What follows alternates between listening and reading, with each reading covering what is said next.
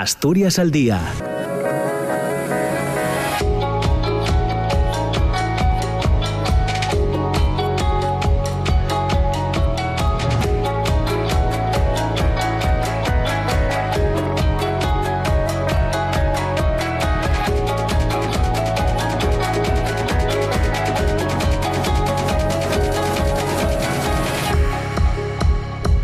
Hola, ¿qué tal? ¿Cómo están? Muy buenos días. Son las 9 de la mañana y dos minutos. Bienvenidos y bienvenidas a Asturias al Día, el espacio que tenemos cada mañana entre las 9 y las 10 en la radio pública en RPA. Nos hemos puesto al día ya con las eh, noticias y entrevistas de nuestras compañeras de Asturias hoy y ahora llega el tiempo de la opinión.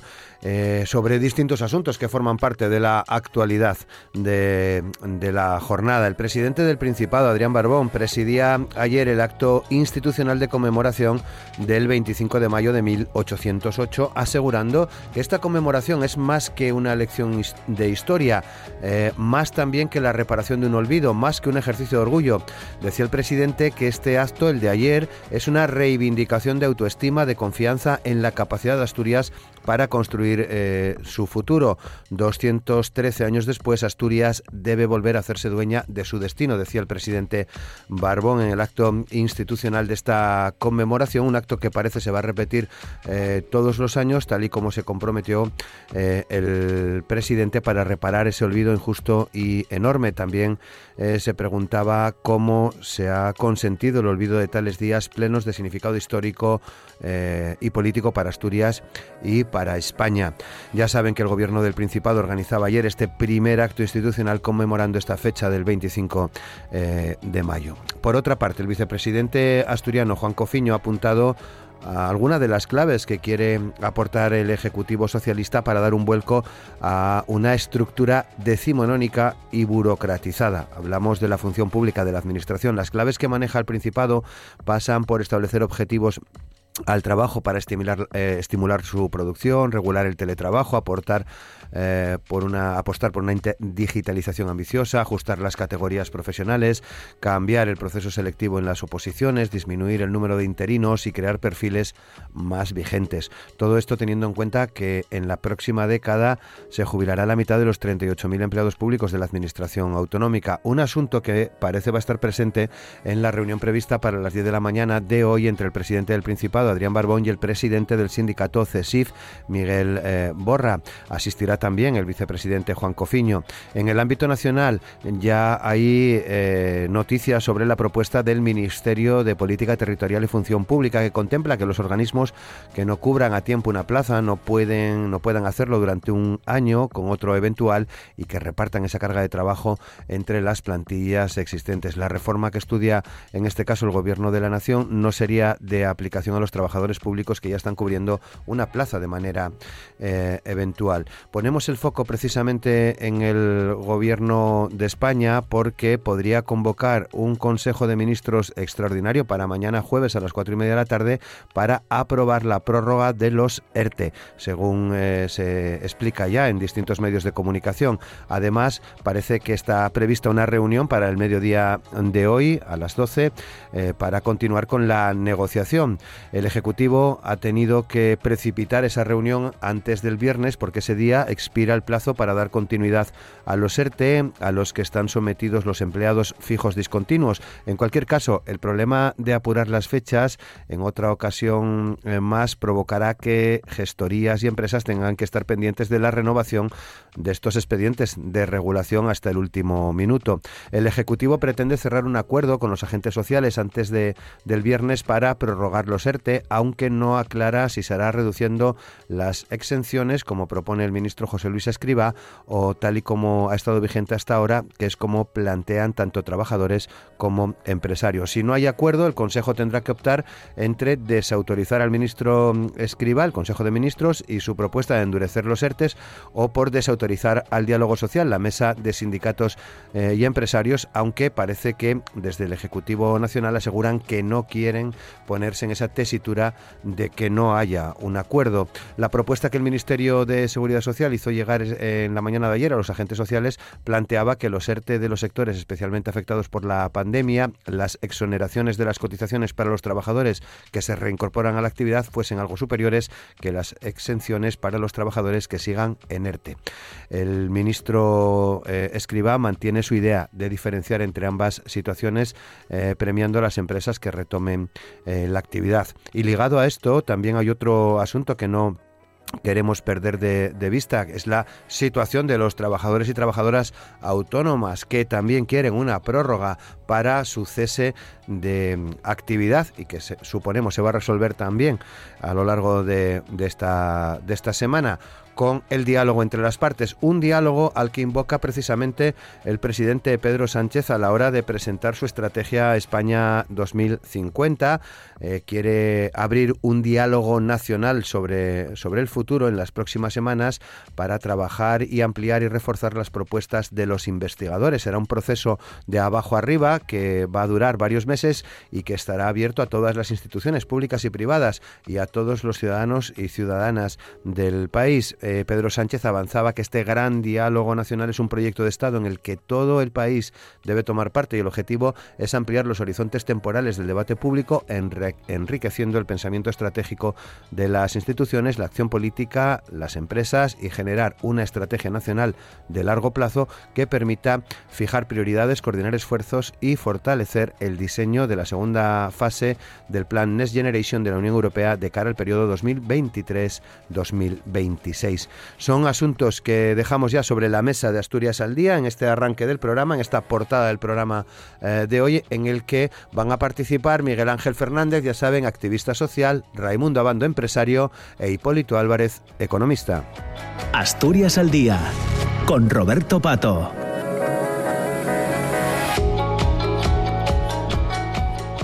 Saludamos ya a nuestros invitados. Ya saben que el programa eh, cuenta evidentemente con Amor Argüelles en el control de, sonido, que hace que todos ustedes reciban en sus casas la, señal, entre otras cosas.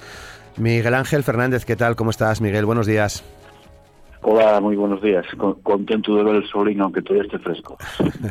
Raimundo Abando, ¿qué tal? ¿Cómo está Raimundo? Buenos días. Muy buenos días, muy bien, y daros la enhorabuena, Amor, y a ti, porque ya tenéis la primera vacuna. pues sí, estamos en ese, en ese club esperando por la segunda, ya como, como gente de nuestra generación. Eh, lo dejamos ahí, ¿no? jóvenes, una generación joven. Muchas gracias. Eh, Hipólito Álvarez, casi de la misma generación de, de Hipólito, por cierto. Eh, buenos días.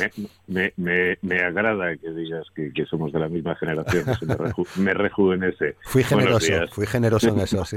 Buenos días, Roberto. Muchas gracias también, Hipólito, por, por compartir eh, con nosotros este, este tiempo. Bueno, quería empezar preguntándoos por si festejasteis de alguna manera el 25 de mayo, ayer martes, eh, conmemorando ese día en el que la Junta General del Principado se proclamó soberana y declaró la guerra al invasor francés en el año 1808. Eh, Hipólito, ¿lo festejaste de alguna manera? No, en absoluto. Vamos a ver, eh, eh, yo creo que, hay, muchos hechos históricos en, Asturias y en España que merecen celebración porque somos un, gran país y que ha demostrado su valentía en, multitud de ocasiones, ¿no? lo cual lo cual no significa, como se ha dicho, que, las cosas queden en el olvido.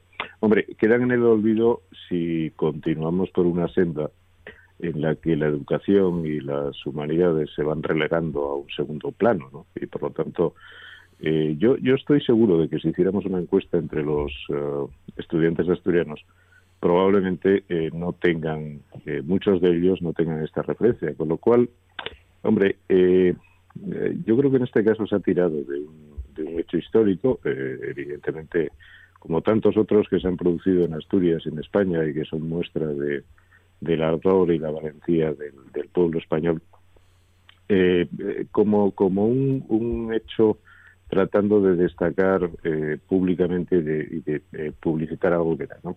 Eh, insisto, yo creo que, que no se trata tanto de, del recuerdo, que efectivamente, como bien se ha dicho, vivir del pasado no, no, es bueno, no conviene olvidarlo para no cometer los mismos errores, pero no solamente en este caso, sino en muchos otros. Quizá a mí lo que me preocupa es lo que, lo que se está latiendo detrás, y es instaurar una celebración o una jornada que en este caso no ha sido por petición popular, sino ha sido por, por imposición institucional. Se ha decidido que, que este año y, no en los últimos 30, pues, pues eh, vamos a celebrar esto. Bueno, eh, yo creo que, que, no, no, no responde a una, a una aclamación popular, sino responde a una publicitación institucional. Raimundo. Y bueno, yo no lo festejé de, una manera especial, pero lo que sí es cierto es que, bueno, pues me sirvió también para, para recordar hechos históricos que considero que fueron importantes, porque de duda cabe que, que lo que pasó en, en mayo de, de, 1808 en Asturias, bueno, primero también en, en, Madrid con el levantamiento de 2 de mayo y posteriormente en, en Asturias, pues fueron hechos, eh, yo creo que no solo importantes, sino muy valientes en contra de lo que en aquel momento era, era el invasor, que eran los franceses, no las tropas napoleónicas. Yo creo que, bueno, fue un momento para recordar aquellos valientes universitarios que el día 9 asaltaron la fábrica de armas, o, bueno, o también al, propio marqués de Santa Cruz, que fue nombrado por, por la Junta eh, de Asturias eh, jefe de, del ejército asturiano, ¿no? o al propio Agustín Argüelles, que también evidentemente pues tomó parte muy activa en, en aquella rebelión. Bueno, yo creo que, que lo mismo que ocurrió en, en la batalla de, de, Covadonga en el 722, bueno, pues, pues lo mismo hay que alabar a esta gente que indudablemente pues lucharon porque, porque hubiera pues una independencia en aquel momento en Asturias, pero no solo en Asturias, sino en todo el territorio español para, para eh, de alguna manera, pues, pues echar al invasor que era el gobierno francés. Por lo tanto, bueno, yo no lo celebré de manera especial, pero sí, pues tuve un, un, un momento de reconocimiento para todas aquellas personas que indudablemente pues lucharon contra contra este este este ejército invasor. Hmm. Miguel, bueno, yo lo primero que, me pregunto es que, con qué fiesta nos vamos a quedar. Eh, eh, esta fiesta del 25 de mayo celebra ahora de manera institucional porque hubo algunas asociaciones, entre las que cito la República de Asturias, Asturias Laica, y algunas personalidades de la universidad que sugirieron que no había ninguna razón para que el día de conmemoración de Asturias fuera el día de la Virgen y anduviéramos cantando eso andar cogiendo una flor para llevarla a la moza. Y entonces pensaban en una eh, cuestión alternativa. Parecía ellos bien a ellos decir o sugerir que el 25 de mayo era un acto de soberanía en el sentido de que la Junta General del Principado de aquel, de aquel año declaró la guerra a Francia, que en ese momento estaba invadiéndonos desde los Pirineos para allá. Eh, yo va tiempo que dejé de jugar eh, con el fuerte que me había hecho mi padre, con los soldadinos y con los indios y todo eso, y no me gusta nada ver a las instituciones del Principado andar jugando con soldadinos de plomo. Yo parece que hay muchas cosas que es conveniente recordar en la historia, pero también hay que recordarlas en su justa medida. Ahora el Principado intenta institucionalizar esto, mm, eh, ellos sabrán por qué, en cualquier caso, recordar que la misma cuestión del 25 de mayo fue motivo de mucha polémica en su momento. Hay que recordar que una parte de los españoles de aquella época pensaban que la llegada de los franceses significa que por los Pirineos nos iban a llegar para acá las eh, premisas de la Revolución Francesa, la liberté, igualité fraternité. Pero los franceses, en vez de venir a traernos esto, lo que vinieron fue a robar a manos llenas y entonces ya se preparó ahí un filio de mucho cuidado.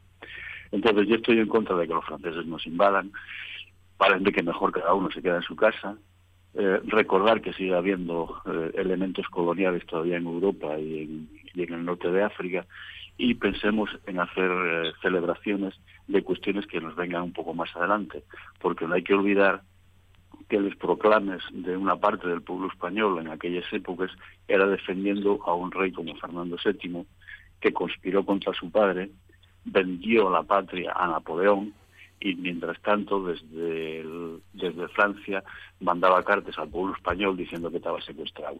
Entonces la historia tiene elementos eh, blancos, negros, grises y de todos los colores. Analicémosla en su justa medida y vamos a dedicarnos a trabajar y menos jugar a los soldaditos.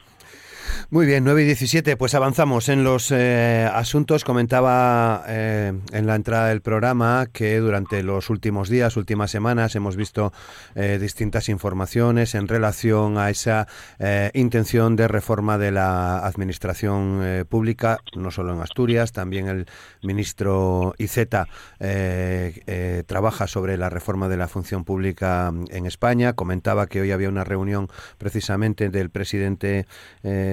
Adrián Barbón, del vicepresidente Cofiño, con el responsable de CESIF, con el responsable nacional de, CESIF, con eh, Miguel eh, Borra.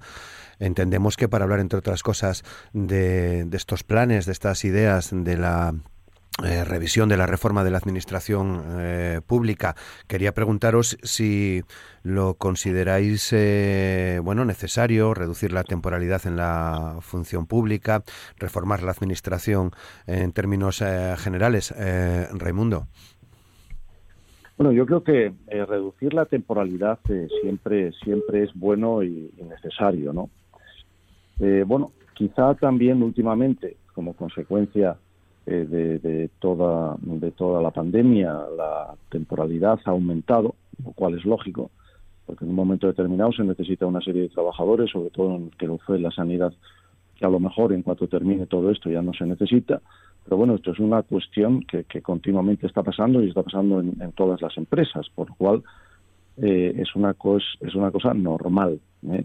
Reducir la temporalidad siempre, siempre es bueno, pero siempre habrá cierta temporalidad en función de las necesidades de cada momento. Ahora bien, a mí esto de la temporalidad y la reforma de la Administración asturiana, que creo que la reforma de la Administración asturiana es absoluta y totalmente necesaria, igual que la, cualquier administración pública, también la estatal, yo creo que lo que habría que hacer un planteamiento es decir qué administración realmente se necesita. ¿eh? Porque claro, yo empiezo a mirar los números y son muy llamativos, porque claro, si pensamos que en Asturias hoy, a día de hoy, más o menos puede haber un millón quince mil habitantes, ¿eh? y resulta que entre funcionarios del Principado de Asturias, funcionarios de los ayuntamientos, funcionarios de la Administración del Estado en Asturias y la universidad, hay cerca de 63.000 personas, bueno, pues a mí me parece un exceso. ¿eh? Me parece un exceso. Y hay que fijarse en un tema. Ya, ya no voy a la totalidad de funcionarios de Asturias, pero claro, es que los números los números son, son muy duros cuando se analizan. Y es que si pensamos que en el año 2012 los funcionarios del Principado de Asturias no llegaban a 35.000, ¿eh? concretamente eran 34.744, y en el año 2021 superan los 42.000, claro, quiere decir esto que en nueve años han aumentado en 8.000. O sea, los funcionarios del Principado de Asturias han aumentado en 8.000 personas. Y claro, si uno lo pone en comparación con la población del Principado de Asturias en el año 2012 a la que tiene en el 2021, resulta que en el 2012 había 1.074.000 habitantes y en el 2021 1.015.000. Es decir, que mientras la población en Asturias ha perdido 59.000 habitantes en nueve años, los funcionarios han aumentado en 8.000. Entonces, claro, uno se pregunta, dice, pero bueno, ¿cómo es posible que a menor población cada vez haya más funcionarios? Bueno, esto es algo que, en fin, que en cualquier momento pues habrá que darle una vuelta, porque es que yo creo que llega un momento que es absolutamente insostenible. A menor población, más funcionarios. Claro, ¿qué quiere decir?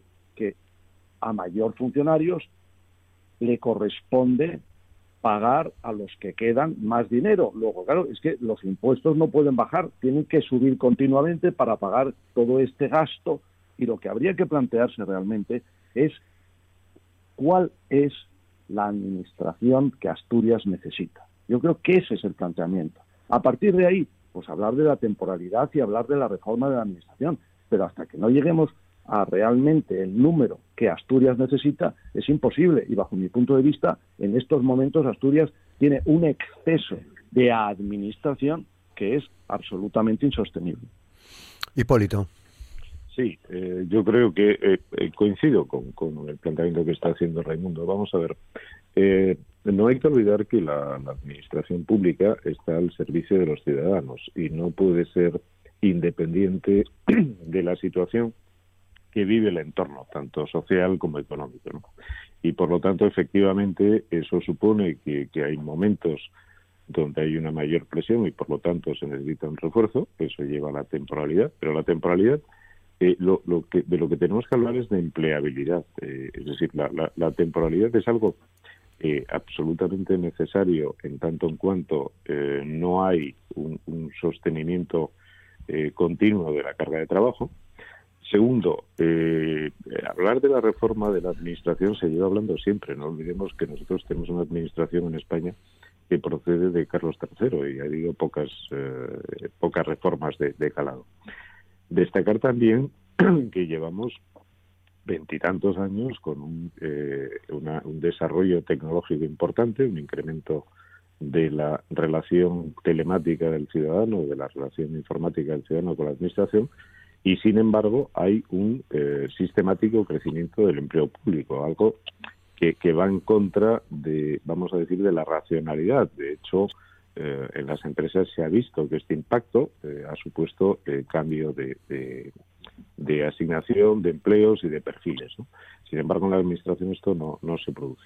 Vaya por delante que los funcionarios hacen una labor magnífica, son grandes trabajadores y, por supuesto, muy dedicados. Pero claro, lo que no se puede hacer tampoco es engañarlos, es decir, es, es prometerles reducción de temporalidad cuando sabemos que eso va en contra de la, de la racionalidad del servicio o eh, sacar sistemáticamente eh, eh concursos de, empleo público cuando eh, evidentemente los, los tiros van por otro sitio. Por lo tanto, la reforma de la Administración debe tener en cuenta. Y por último, no olvidemos que se está agrandando una brecha entre ciudadanos, porque tan ciudadano es un empleado de empresa privada como un empleado de la Administración, donde eh, los empleados de empresas privadas ven como sus puestos cuando existe una situación económica eh, muy complicada como la que estamos viviendo, pues eh, sufren fuertes agresiones y en cambio no hay una adaptación de la administración. A modo de ejemplo, tuvimos la crisis de la construcción o la crisis de, de 2008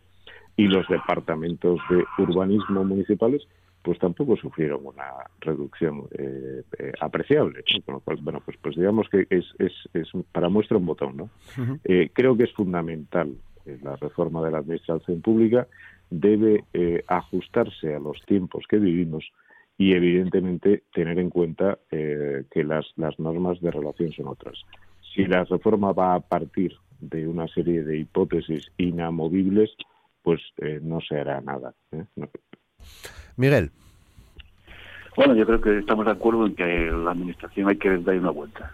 Eh, evidentemente, las formas de trabajar ahora no son las mismas que desde un siglo y eh, la administración está funcionando exactamente igual que en el siglo XIX. Un puesto de trabajo con una mesa, una silla, un ventano y un paisano agrapado. La única diferencia que hay de que al día de hoy hay mujeres trabajando y en el siglo XIX no les había. Entonces, cambió la tecnología, hay otra forma de, trabajar en todos los sitios. Todavía en, el programa anterior hablábamos como la banca, como consecuencia de la informatización y todas esas cosas, va a reducir la plantilla. Yo no voy a discutir aquí porque no, no me parece en este momento que tengamos, eh, o yo por lo menos no tengo encima de la mesa todos los datos, para saber cuál sería la plantilla administrativa que necesitaría el Principado. Hay que tener en cuenta que cuando hablamos de funcionarios públicos, no solamente estamos hablando de una plantilla administrativa, sino que hay gente dedicada a obras y servicios. Por tanto, habrá que ver todo eso. Yo parece que la situación actual de una situación injusta con la gente no se, no se puede permitir que en una administración o, en una empresa hay una persona que después de 20 años de servicios en el mismo puesto se jubile sin tener consolidado el puesto de trabajo. O sea, eso no tiene ni pies ni cabeza. Si el puesto de trabajo existe y si la persona que lo está ejecutando sirve para ello, no hay ninguna razón para que sea eventual. Porque, claro, esa persona no puede, no puede plantearse ninguna cuestión de función. por una parte tiene unos nervios consecuencia de la inestabilidad, no puede pensar en vacaciones, no puede pensar en inversiones para un piso, no puede pensar en prácticamente nada porque no sabe si el día de mañana la van a echar los impuestos. Eso es profundamente inhumano. Yo parece que es necesario que nos planteemos que hay que cambiar la administración y que necesitamos una administración que sea, por una parte, estable, pero a la par que sea flexible. Lo que no puede ser es que de repente nos encontremos con una circunstancia nueva como es que hay que tramitar el salario de, el salario mínimo vital y no haya funcionarios para ello seguramente habrá una parte de los funcionarios, eh, esto Hipólito citaba, los de la construcción, los, que están en urbanismo, que tengan menos tarea, cuando pues quítalos de ahí y podemos tramitar el salario mínimo, el salario mínimo vital, que es muy necesario y que es muy urgente. A falta una administración que sea flexible y que se adapte a las circunstancias reales desde luego que se comporte humanamente con sus trabajadores, pero fundamentalmente que sea una administración, como se dice en términos empresariales, orientada hacia el cliente, es decir, que todas las personas que estén en la administración pública sepan que están ahí para ayudar a la ciudadanía y para hacernos a todos la vida más fácil que no piensen que están ahí por, porque el puesto de trabajo es una cosa que les cayó del cielo, sino que están ahí para que a todos nosotros nos resulte más cómodo, más práctico y más saludable vivir. Y, dejo al final lo de saludable, porque nos estamos encontrando con que igual a lo mejor en algún departamento hay exceso de mano de obra y sin embargo hay serios problemas en la sanidad para encontrar los profesionales adecuados para que cuiden de nosotros. Por consiguiente, ¿hay que cambiar la administración? Sí. ¿Cómo la hay que cambiar? Pensando primero cuáles son los servicios que la ciudadanía necesita y luego ya veremos cómo se ajustan esas plantillas, las cantidades y los presupuestos, que no hay tampoco una cosa como para dejar de lado. Bueno, pues veremos a ver cómo evoluciona el, el asunto, porque todo va encaminado a, a esas, eh, a esas reformas, evidentemente. De hecho, el viernes hablaremos con las centrales eh, sindicales sobre este, sobre este asunto en el, en el programa. un tema que ¿Mm? quería comentar, eh, por, por rematar el asunto. Sí, sí, claro. Adelante, Hipólito. Estamos hablando, sí, es, estamos hablando de, de, los funcionarios y muchas veces injustamente se, se, apunta hacia ellos. Bueno, no hay que olvidar la gestión.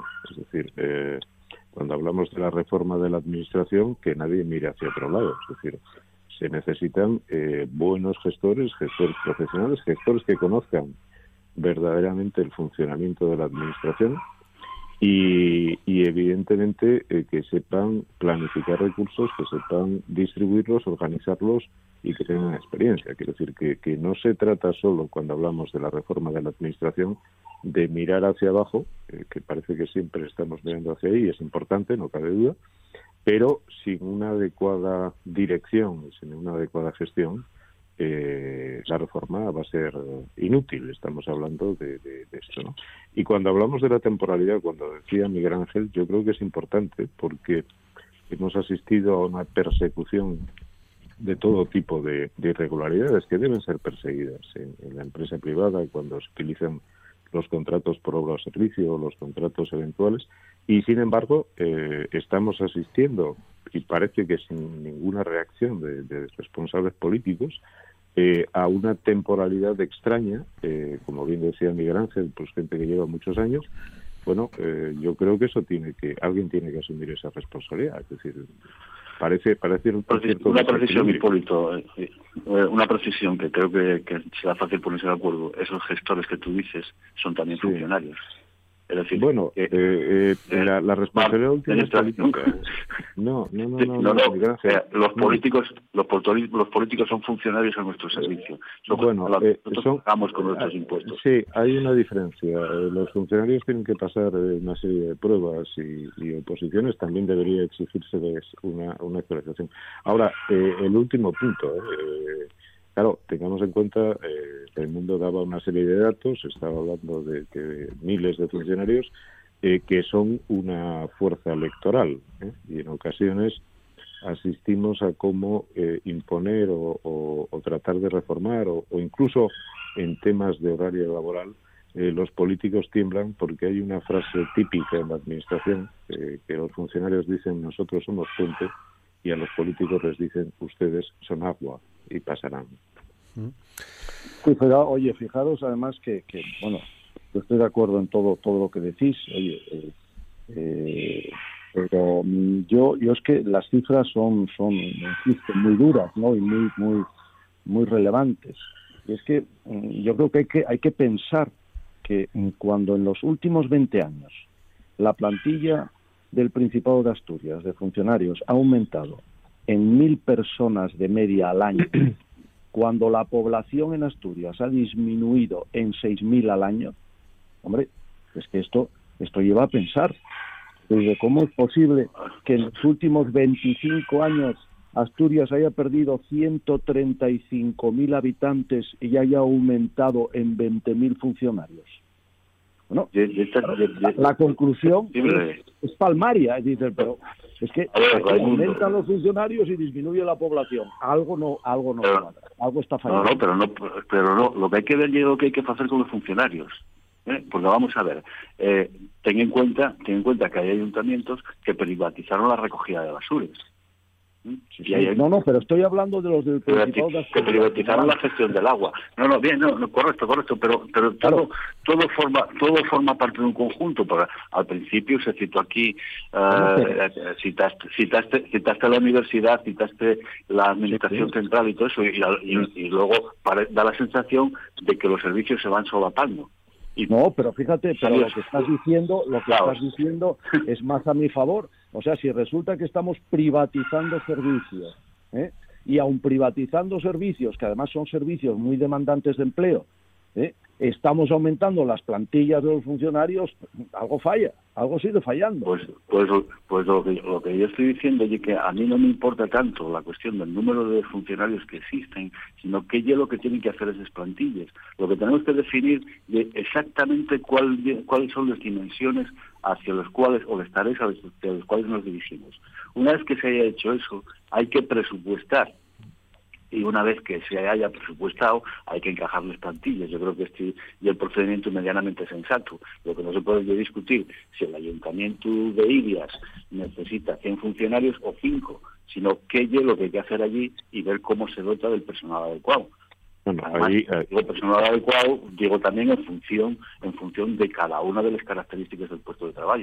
Cuidadín, ¿eh? porque ya que en los ayuntamientos donde la población va envejeciendo, habrá falta más habrá falta más tratamiento hacia la tercera edad y habrá falta menos escuelas infantiles. No todo el mundo tiene que tener escuelas infantiles porque sí, porque hay sitios donde harán falta porque está creciendo la población y hay sitios donde sobren porque no hay guajes. O sea, allí que eh, no y, tan sencillo como decir un número y, ya está. Bueno, ahí Miguel Ángel, y perdona, perdona el, matiz, eh, yo creo que lo comentaste tú, la orientación al, ciudadano eh, en, términos empresariales, la orientación. Esa, es la clave. Hay, hay un factor que no hay que olvidar, aparte de la cantidad, hay que hablar de la calidad, es decir, eh, la evaluación continua de si el servicio y cómo se está prestando y cómo se están comportando quienes lo prestan está vinculado al puesto de trabajo en, una organización empresarial orientada al cliente, eh, que algún empleado preste un mal servicio, lo haga de forma inadecuada o, esto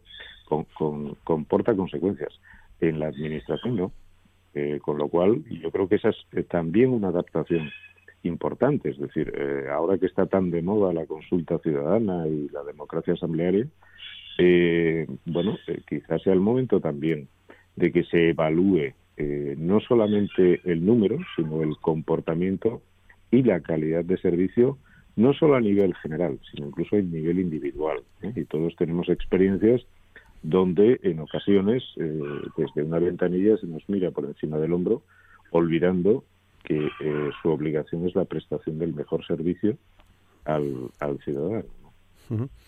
Sí, sí, sí, y hay, y hay, y hay funcionarios que no, que no tenían por encima del hombro porque tienen tanta cantidad de trabajo que no pueden levantar la vista del pupitre. Entonces, hay de todo, hay, casos, hay, casos de, todo tipo. Pero... evaluación, evaluación, desde luego, evaluación permanente. Afortunadamente, ya en algunos sitios, en los, en los medios de educación, ya se están, el, el alumnado valoró el profesorado. Que eso luego eh, se, se estudie eh, bien o se tome decisiones o no, bueno, ¿eh? ese es un caso, ese es un caso aparte. yo, Yo personalmente hay discrepo, es decir, el que el que un niño de 12 años tenga en su mano la posibilidad, claro, eso, es un poco eh, distinto, ¿no? Pero en este caso estamos hablando ya de, de, otro tema, ¿no? Y además que tenga sus, sus lógicamente, su repercusión. Es decir, no es lo mismo alguien que presta el servicio con la calidad y la diligencia adecuada que quien simplemente, bueno, pues ha conseguido un puesto fijo y está 40 mm, años eh, en su puesto eh, con, mejor o peor disposición. ¿no? E insisto, la mayor parte, por mi experiencia, son magníficos profesionales, tienen una magnífica disposición, pero eh, no se puede hablar de la totalidad. ¿eh? Estoy en la desgracia que, disponemos de una buena infantería en la administración, pero el general alto muchas veces llega tarde al puesto de trabajo y no ve lo que está pasando. bueno, 9 y 37. Seguimos pendientes en cualquier caso, porque quiero preguntaros por los ERTES, eh, eh, Raimundo, por la eh, prórroga de los ERTE. Parece que estamos cogiendo mucha experiencia en actualizarla un minuto antes.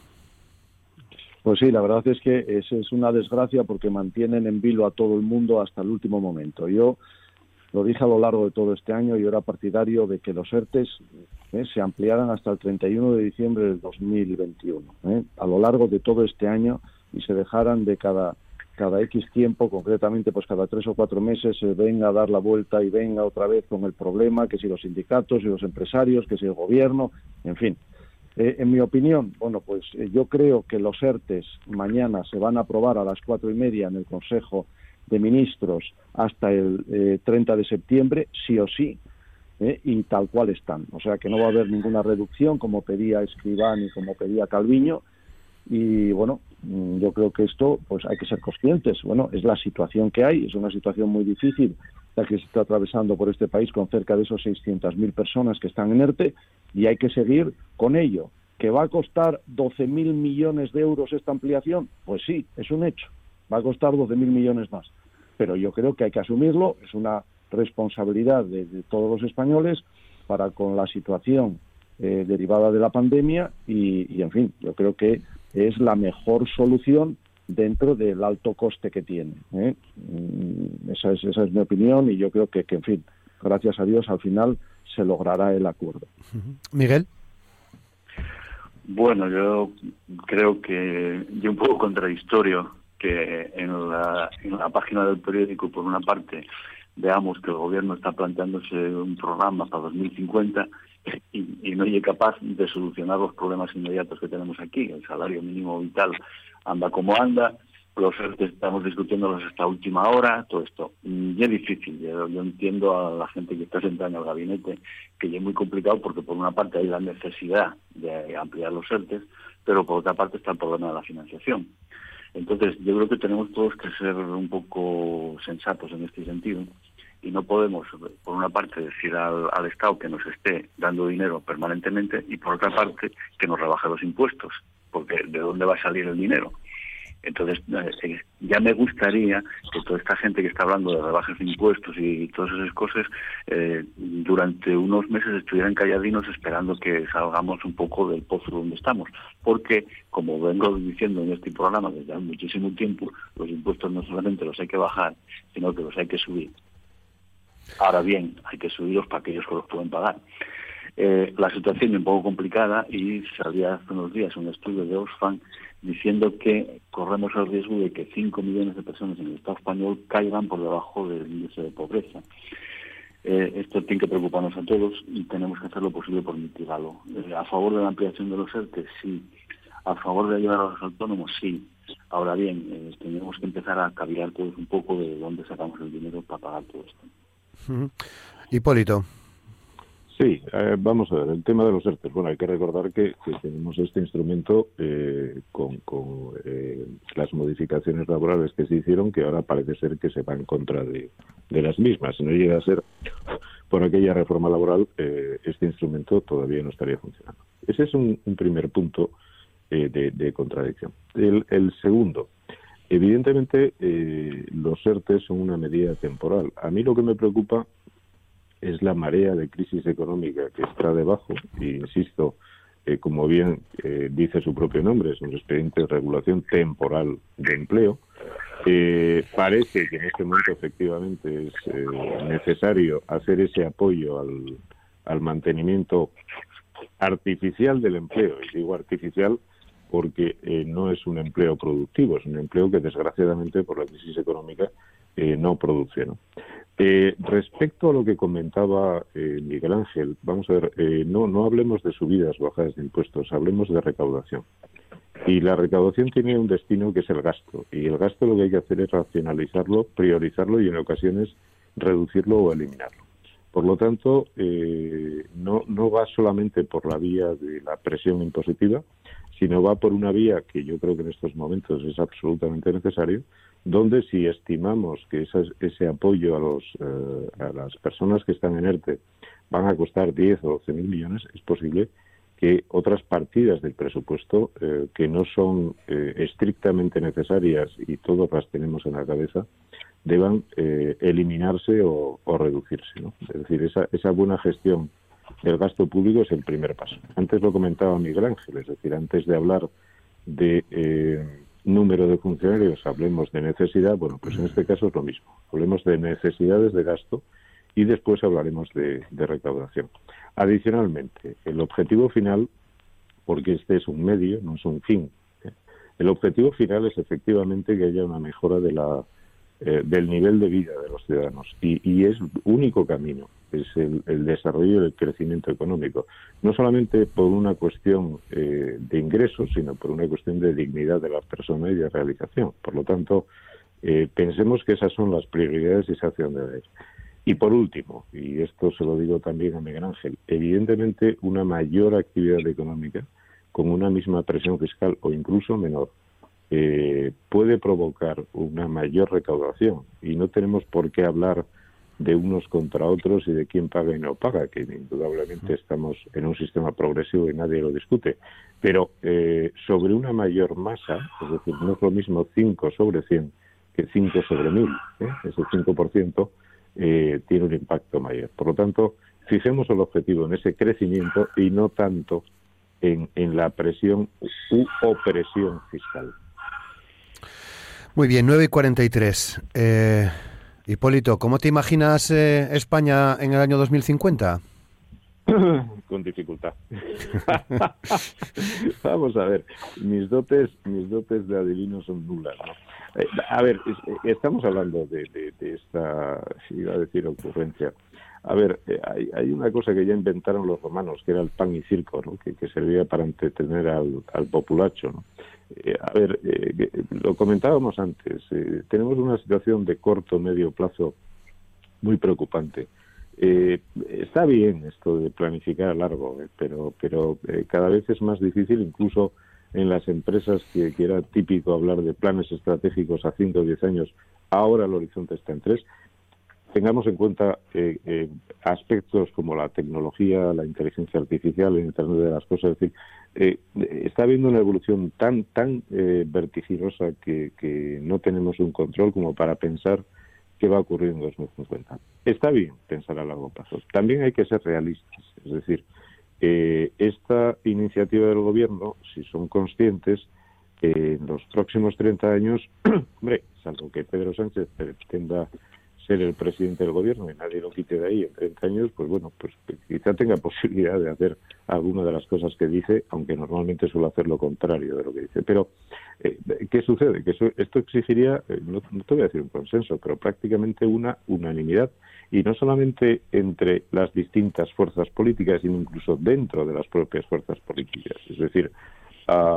gobernantes de, de distinto signo pueden poner en cuestión unos planes elaborados por alguien de otro signo. Pero incluso, y lo estamos viendo en las disensiones que se producen, en este caso en el PSOE, entre los distintos varones, eh, un relevo en, el propio partido político eh, puede suponer también un cambio. Por lo tanto, estos planes, eh, bueno, pues, pues generan trabajo y, por supuesto, retribuciones a asesores y jefes de gabinete, pues todos sabemos que esto está instigado por, el jefe de gabinete de Sánchez, eh, pero yo creo que no va más allá, ¿eh? no va más allá. Es bueno, es bueno pensar a largo plazo, es bueno tener planes a largo plazo, pero hay que ser realista, hay que ser realista y, de hecho eh, eh, digamos que la noticia estrella eh, permanente en, los últimos meses, en el último año y pico, es una crisis económica importante que tenemos y una latente que, vamos a asistir a finales de este ejercicio, incluso el año que viene.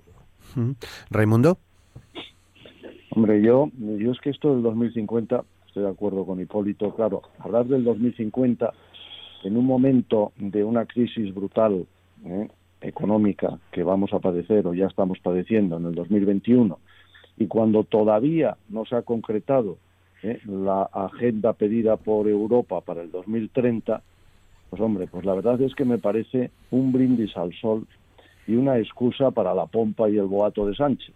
Esa es una realidad, es una triste realidad. claro, hablar de 200 medidas en casi 700 páginas donde no hay ninguna concreción, ¿eh? bueno, pues ¿eh? y, que, y que esto eh, han venido 200,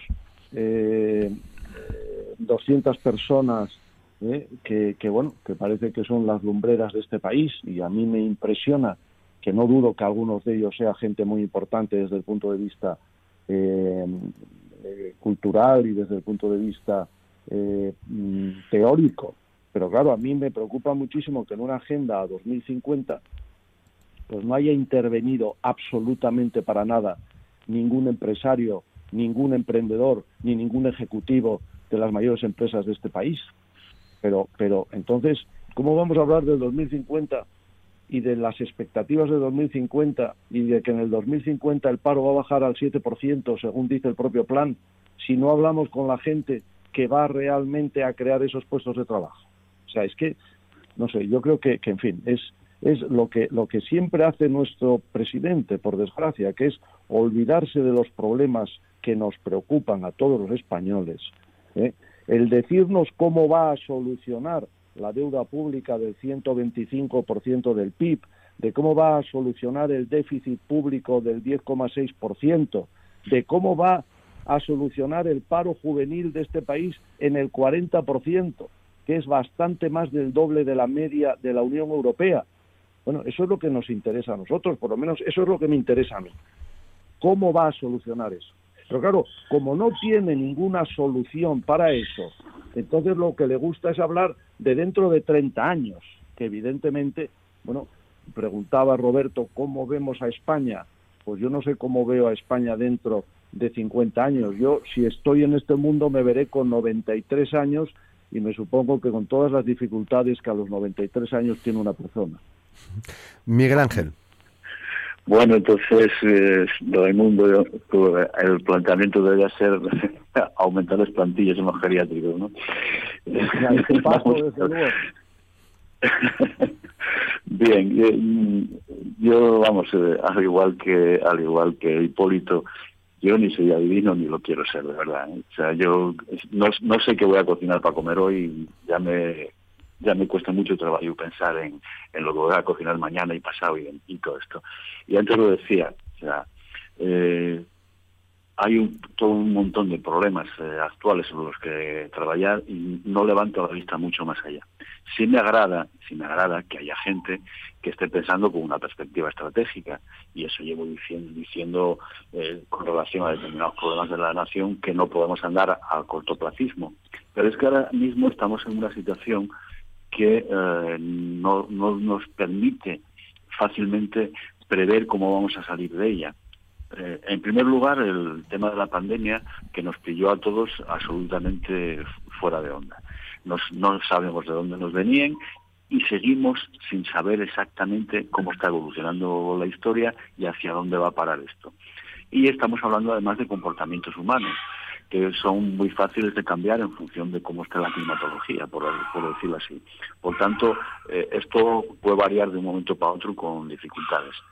Parece bien que los eh, eh, políticos, los dirigentes, los gestores, los grandes cerebros piensen con visión de futuro, pero plantearnos cuestiones de aquí a 2050, habida cuenta que los problemas inmediatos los tenemos no solamente sin solucionar, yo creo, yo creo que ni siquiera bien planteados, porque el, leñazo que nos va a venir de desempleo a finales de este año está por está por escribir y está por prescribir deberíamos de estar sabiendo ya ahora mismo qué previsiones hay de cierre de empresas para final de año, que los está viendo.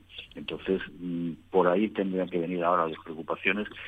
Y 2050, pues bueno, sí, está bien que haya una serie de cerebros que vayan pensando en ello, que nos vayan haciendo sugerencias y todo esto, pero mm, las sugerencias que van a hacer van a ser excesivamente etéreas además de la cuestión del comportamiento humano, está el desarrollo de la ciencia hacia dónde va a ir. Eh, en este momento, los, eh, de un día para otro, una investigación que haya cambia radicalmente. Ahora mismo, con la nanotecnología, posiblemente cambie todas las relaciones de informática que conocíamos hasta ahora. Por consiguiente, parece muy difícil que alguien pueda prever en esto. Bien entendido que yo os agradezco la buena intención de que piensen en nuestro futuro, pero dudo mucho que sean capaces de preverlo. Bueno, 9 y 51 minutos, a punto de llegar al final. Quería pediros una última reflexión en torno a otro asunto de actualidad desde hace unos cuantos días, Miguel, que es esa eh, situación diplomática con Marruecos. ¿Qué reflexiones, a qué reflexiones te ha llevado todo lo, lo vivido en, en, la última semana, en los últimos ocho o diez días? Hombre, yo a mí lo que me, parece muy mal de que jueguen con nosotros a una parte y a otra del estrecho. Yo, yo vi, eh, yo vi en televisión y parece absolutamente lamentable a la gendarmería marroquí abriéndoles fronteras y mandando a los guajes salir corriendo. Salir corriendo para acá para estrellarse contra una realidad muy dura.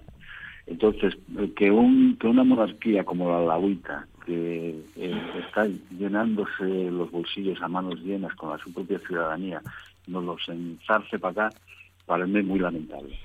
En segundo lugar, eh, hay un montón de gente que ya está empezando a pensar en pegar tiros a los moros.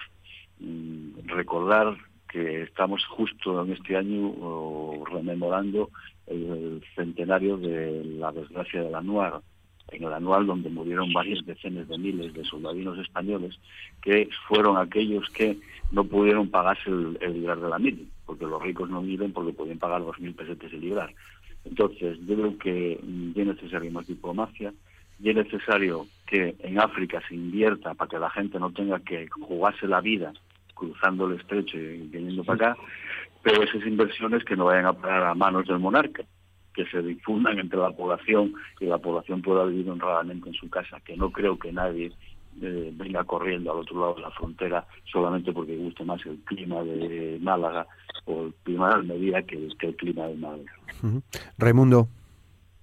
Bueno, yo creo que eh, a mí eh, voy a empezar diciendo que con toda esta historia a mí me recordaba cuando yo hice la, milicia aérea en el año 79, teníamos un, un, coronel que nos daba clases de, pues, pues sobre el tema de, de las guerras, historia de la guerra, y en fin, y hablaba de, la futura posibilidad de una guerra y tal. Y siempre nos decía una cosa, es decir, mirar, aquí hay una evidencia, y es que nuestro enemigo está siempre en el sur, nunca estará en el norte. Y, y, bueno, esto puesto en términos de guerra, pero la realidad es que evidentemente Marruecos está ahí y Marruecos es un problema, siempre lo fue y siempre lo será. Ahora bien, esto hay que, hay que llevarlo también, yo creo, a la, a la poca diplomacia o a la mal diplomacia que hemos tenido en los últimos años. Porque, eh, bueno, aquí había una tradición y es que cualquier presidente, el primer viaje de Estado que hacía era Marruecos. Por algo sería, por algo sería. Sánchez ha roto esa el mundo pero pero la, ¿tú, crees, tú crees que esto no, no, pero, porque esto no fue a Marruecos no no no no déjame terminar no déjame terminar déjame terminar mi razonamiento. Eh, por otro lado qué duda cabe que lo que hizo la ministra de Asuntos Exteriores respecto a Gali es un error un error estratégico monumental hasta Marlasca lo dijo, y mire que, es fácil que Marlasca falle siempre, pero bueno, en esto tenía razón. Pero ¿cómo tomáis esa decisión? Es una barbaridad que nos va a costar un problema con Marruecos. Bueno, eh, qué duda cabe que el problema de Marruecos y Ceuta y todo el tema de, la entrada de, inmigrantes, pues hoy ha sido como consecuencia de la crisis de Gali. Eso es indudable, nadie lo duda. Pero bueno, es que, es que las cosas hay que tenerlas muy claras. No se puede andar diciendo en diplomacia una tontería como la que dijo Montero, ¿eh? que decir que este hombre no entró con identidad falsa, sino que entró con identidad diferente. Pero oiga, señora mía, la portavoz del gobierno diciendo estas estupideces y estas tonterías. Señores, es que hay que ser conscientes de las cosas que se hacen. No se pueden hacer las cosas alegremente. Todo tiene sus consecuencias. Bueno, aquí se tomó la decisión de que al líder del Frente Polisario había que traerlo a La Rioja, además a La Rioja, la, comunidad que más problemas tenía en las UCIs con el COVID. ¿eh? Y se le trae ahí a escondidas. Bueno, ¿alguien pensaba que esto no iba a tener consecuencias? Bueno, pues las consecuencias ahí están. Yo creo que es que, en fin, es que este gobierno tiene que hacérselo mirar en cuestión de muchos temas, pero desde luego en la diplomacia de manera absoluta y total. Tenemos una ministra de Asuntos Exteriores que es una incompetente. Yo muchas veces me pregunto qué hace la ministra de Asuntos Exteriores, porque es que no hace nada en absoluto. Y este es el problema y las consecuencias. Hipólito. Sí, yo, eh, vamos a ver, creo que esto evidentemente ha sido un, eh, desastre diplomático y, además irreflexivo. ¿no? Si, si vemos lo que hay alrededor, eh, por una parte estamos viendo la participación de los argelinos, ah, por otro lado se ha publicado como eh, este personaje, que por cierto tiene causas abiertas en España y curiosamente, eh, bueno, pues, pues no, no están siendo todo lo diligentes que lo son en otros casos.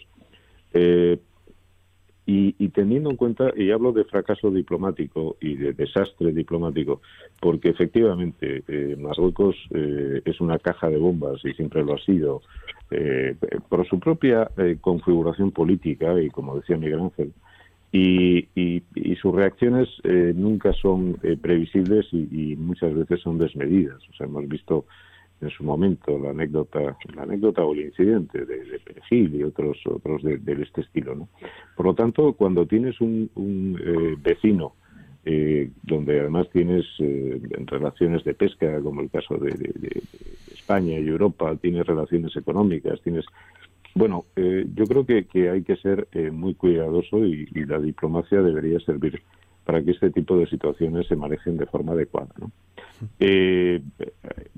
Eh, eh, bueno, pues, pues no entiendo muy bien eh, por qué se ha actuado de forma tan torpe, como además esta, este personaje entra con una documentación falsa, que después la ministra dice que es distinta, son, son, son cosas extrañas. ¿no?